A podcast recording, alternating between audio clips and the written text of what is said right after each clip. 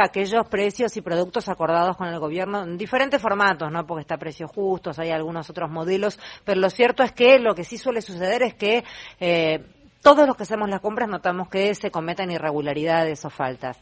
Eh, la cereza de la torta fue en este fin de semana la noticia que eh, finalmente, un, tras varias denuncias de incumplimiento de eh, con la aplicación del móvil de precio justo, esa que se bajan, nos, nos, podemos bajar cualquiera de nosotros y con eso chequeas el cumplimiento o no, finalmente, como fueron varias las denuncias, se termina cerrando, temporariamente, por supuesto, con la multa correspondiente, un hipermercado de San Martín, del municipio de San Martín.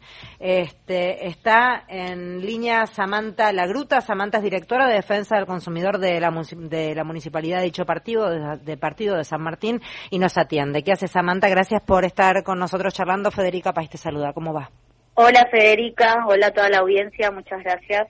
Bueno, a ver, ¿cómo fue la cosa? ¿Cómo terminan desencadenando esta sucesión de hechos que terminan finalmente eh, con el cierre momentáneo, por supuesto, de este supermercado? No, a ver, es, es un hipermercado que, que tiene constantes irregularidades en cuanto a desabastecimiento, no solo como bien, vos bien dijiste, del programa Precios Justos, sino en su momento también precios máximos, precios cuidados que, que coexiste con precios justos, recordemos que siguen los dos programas, eh, y bueno, es un control en cuanto a hay tres cuestiones que se controlan, es abastecimiento del producto que, que está señalado en principio como, como precio justo, la señalética... O espera, ¿e-, ¿eso cómo es, Samantha? Que te meten otro producto donde debería estar... sí, hay varias cuestiones, por eso te, te decía, el abastecimiento es que tengas que tener stock, Después, la señalética tiene que ver con esto que, que, justo me diste pie, que es que no solo tiene que estar el blister que vemos todos que dice precio justo si dice el precio, sino también tiene que estar en el lugar correcto, ¿sí? Ah. Porque lo que pasaba en este supermercado era que, por ejemplo, en la manteca tenía dos marcas que no estaban y en su lugar habían puesto otro producto que no es de precio justo y la gente se confunde y agarra porque ve la señalética que dice precio justo si en realidad ese no era el producto. Es que te pasa, eso pasa en todos. Sí, obvio, todo el tiempo, en todos los supermercados. Sí. Algunos infringen más que otros. Em, sí, perdón. ¿Y cuál, sería la, otra modalidad, si querés, si es que hay otras? ¿O esas dos son suelen ser las más habituales? No, la más habitual es la, la incorrecta señalización en cuanto al lugar donde ubican en la góndola para inducir al error al consumidor eh, que esa es la más engañosa y la que más bronca no, nos suele dar. Absolutamente. Después eh, tienen aducen falta de stock, pero en realidad nosotros sabemos que, que, que, cuando se les acaba en determinado momento del día no vuelven a reponer, pero el producto lo tienen. ¿Qué es lo que pasó en este supermercado? En principio, más allá de, de la incorrecta señalización, lo que más hubo es desabastecimiento de los productos. Por ejemplo, había 11 tipos de aceite de precios justos y no tenían una em. de todas las de precios justos. ¿Por qué se cierra este supermercado y no otros? Porque se, empezó a hablar de una pseudo persecución. Eh. No, no, no, no, no, no. Acá, más allá del tema de precios justos, que estaba merece una infracción y, y, ha tenido en otros momentos, y en San Martín tenemos sobrados antecedentes para mostrarle a quien quiera que se Sencosud sea que es la firma, en realidad legal de Jumbo, tanto en ICI como en Jumbo, tienen muchas, muchas infracciones no solo por tema de desabastecimiento en precio justo, sino por incorrectas eh, señalizaciones, por vencidos, por diferencia de precios de góndola caja, eh, por incorrectas cuestiones en la habilitación, que es por eso donde se termina clausurando, ¿no? Porque tiene un problema en cuanto a varias intimaciones que desde Nación le estaban haciendo por un problema de, papeles y de habilitación, con un tema de, seguridad los matafuegos, etcétera, que eso ya tiene que ver con la seguridad de la gente. Bien. Eh, Samantha Mario, soy mucho gusto. Em, ¿Cómo es el mecanismo para calcular el, este, el, monto de la multa? ¿Tiene que ver con la falta de productos o tiene, hay una graduación en función de las faltas o de los errores que se cometen? Depende qué tipo de multa. Eh, en cuanto a mí como directora, si yo hago en, en precios justos, los directores de las distintas oficinas de defensa del consumidor no no somos los que eh, habilitamos el digamos el monto de la sanción porque esto tiene que ver con un programa junto con con Nación ahí ya es en conjunto pero en cualquier otro caso en donde sí tenemos injerencia y competencia lo que se evalúa es cuántos productos son los faltantes si es reincidente ese ese lugar porque no es lo mismo nosotros vamos la primera vez a un local sea el que sea y se le hace un apercibimiento al principio, ¿sí? Después se le empieza a hacer las sanciones si son reincidentes. Y esa reincidencia, como en la sede penal, que eh, va acentuando la cantidad de años que se le da a una persona, bueno, acá acentúa el monto de la multa. Estoy pensando esto y te lo pregunto en función de la gran capacidad de este, renta que tienen algunas cosas. Cuando uno ve la segunda unidad al 50%, se pregunta por qué no le bajan el 25% del producto y lo siguen vendiendo por unidad, ¿no? Y cosas parecidas que hacen que este, sea chiquito el monto de la multa en función de la rentabilidad. Sí, las multas son sobradas y para clausurar, les digo la verdad, habría que clausurar, eh, acá en San Martín habría que clausurar muchísimos supermercados y constantemente, porque cada, cada, cierta cantidad de multas ya se amerita una, una clausura. ¿sí? No, no, no puede ser que infrinja una, dos, tres veces y no se clausure el, el local. De hecho, eh, ha, ha pasado en San Martín, hemos clausurado el supermercado Macro, por ejemplo, por productos vencidos que, infringían constantemente y cada vez que íbamos tenían vencidos los productos y productos de, de peligro, por ejemplo, eh, preservativos vencidos, ¿no? Que con, con, lo que las consecuencias que eso puede llegar a tener, o leche, leche para bebés eh, vencidas. Entonces, en esos casos sí amerita una clausura, pero de inmediato.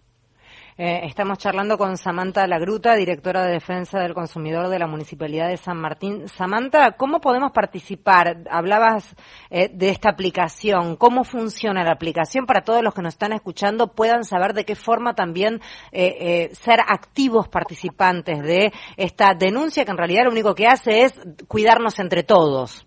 Sí, sí, tal cual. De, de hecho fue muy prolijo y se trató de hacer sin en un horario en que no estuviera la gente en ese momento para no traerles problemas a los propios consumidores. La idea es que el consumidor tiene que estar al tanto de sus derechos, sea de los precios justos o de cualquiera. Pero por eso la aplicación de precios justos, esta que funciona para chequear eh, con el producto del teléfono, ¿manda directamente una denuncia en el caso de que esto no se esté cumpliendo o tiene algún botoncito que uno aprieta para poder denunciarlo? ¿Cómo sería? No, no, la aplicación no manda directamente una, una denuncia, la denuncia se puede hacer en cualquier municipio cercano al supermercado, que creo que es la manera más fácil para el consumidor de hacerla. Eh, por redes, acá en San Martín las hacen por Facebook la mayoría, o nos llaman por teléfono y nosotros automáticamente vamos. Es la, manera que, por ejemplo, en San Martín más se utiliza. Después están los que vienen personalmente y nos explican y también vamos.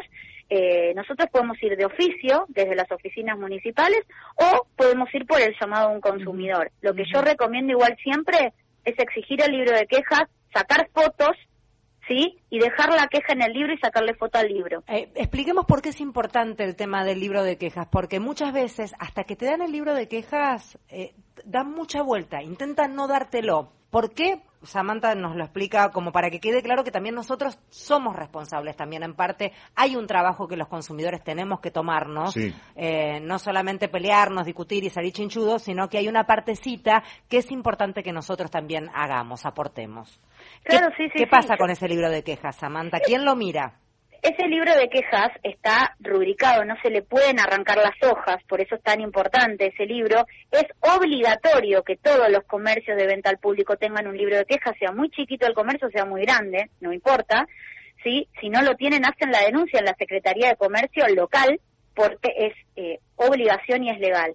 Hacen la, hacen la queja, dicen qué día fueron, a qué hora, eh, ponen qué producto no había. Yo una vez me acuerdo que como consumidora, aunque no lo suelo hacer, porque en casa de herrero cuchillo de palo es el dicho, me tomé el trabajo y dejé una carilla entera, que son casi una carilla oficio, de todos los productos de precio cuidado que no había encontrado como consumidora en su momento en el local.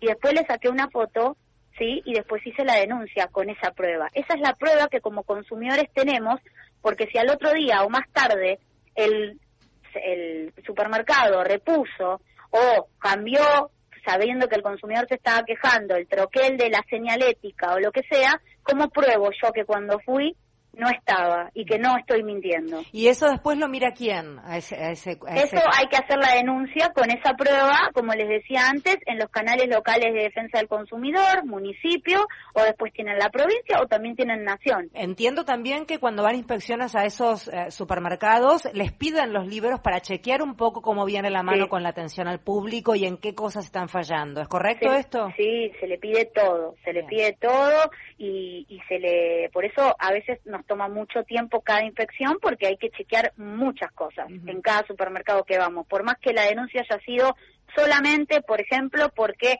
eh, tenían productos vencidos. Aprovechamos y cuando vamos ya hacemos todo. ¿Cómo es el seguimiento después de la clausura y la reapertura? Bueno, en estos momentos justamente en el juzgado, la, clausura acá, por más que se hizo conjuntamente entre Nación y, y lo que es San Martín, cae en el juzgado de faltas, eh, que esté que esté de turno acá en San Martín, lo está viendo el juez y ante él tienen que eh, presentar el descargo pertinente, como en cualquier cuestión, eh, tratando de justificar, que a veces se puede y a veces no, el motivo de, de, la infracción, que en este caso llegó a la clausura. Sé que en estos momentos lo están haciendo, no tengo ya ya el minuto a minuto de si lograron ya poder levantar esa clausura la gente de Jumbo, ¿no? De Sencosud.